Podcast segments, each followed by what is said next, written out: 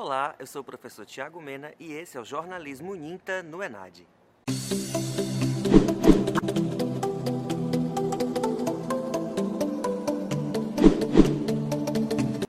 Hoje a gente vai resolver uma das questões do Enad 2018 sobre jornalismo econômico.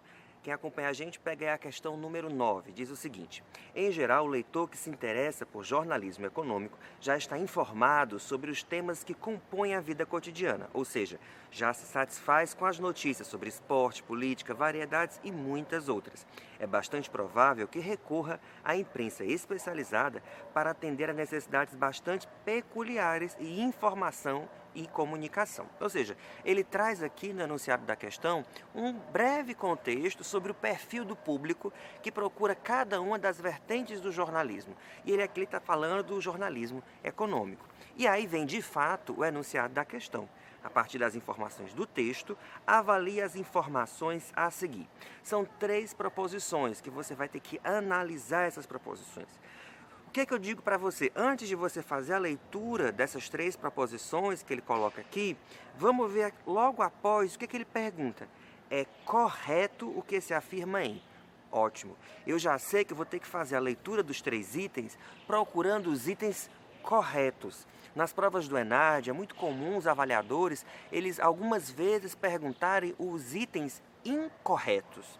Então é, é, muito importante você primeiro entender se você vai procurar na questão os itens corretos ou os itens incorretos, para não acontecer de você marcar o item errado por conta de uma desatenção, tá bom? Então vamos lá para primeiro na primeira afirmativa, o jornalismo econômico faz uso do chamado jornalismo declaratório e reproduz sem modificações e integralmente a fala dos especialistas para conferir credibilidade à reportagem.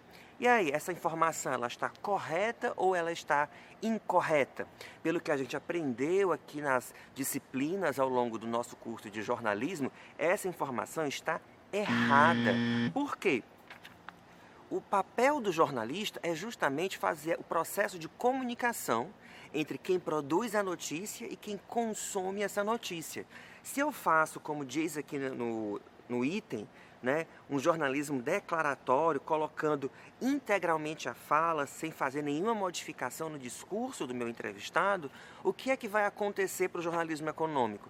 Vai aparecer um monte daqueles termos que são muito técnicos, muito específicos de uma determinada área e a população, de uma maneira geral, pode ter dificuldade de entender. Então, qualquer pessoa que não seja da área da economia, ou da área da política, ou, enfim, de alguma área muito específica, da medicina, por exemplo, da saúde, de maneira geral, não vai entender aquele termo técnico. Isso não quer dizer, vale ressaltar, que eu vou mudar o que a pessoa disse. Eu só vou procurar, é, se for num texto impresso, é, escrever de uma ordem indireta, é, fazendo uma citação de citação, mais ou menos, para poder tornar a leitura mais clara. Ou, se for no rádio ou na TV, a gente pedir para a pessoa repetir aquela resposta de uma maneira mais clara. Se isso ainda não for possível, o que a gente pode fazer é no off ou no texto jornalístico a gente explicar aquela palavra, aquele termo técnico. Mas voltando aqui para a questão, então o primeiro item, se você acompanhar aí a gente, está incorreto. Então vamos para o item 2. Ah, antes de ir para o item 2, se eu já sei que o item 1 um está incorreto e a questão pede o item correto, eu vou olhar aqui nas nas minhas opções onde o número 1 aparece. Então, 1 aparece na letra A, ele aparece na letra C e ele aparece na letra E. Então, de cara, eu já descarto aí três itens da questão. Me resta aí trabalhar com o item B e com o item D. Então, vamos ver aqui. A segunda opção diz o seguinte: é papel do jornalismo econômico contextualizar os temas econômicos evidenciando suas relações com outras instâncias da vida e situar o assunto no cotidiano do público. Correto, é justamente isso que a gente estava falando. Eu preciso, como enquanto jornalista, fazer com que aquela informação consiga ser compreendida pelo público. Então, o item 2 está correto. Então, a letra B eu ainda não sei se eu marco ou não, porque aqui fala só do item 3 e o item D fala 2 e 3 apenas. Opa, mas tem o apenas. Significa então que a letra B eu já posso descartar, porque a B está dizendo aqui, ó, 3 apenas.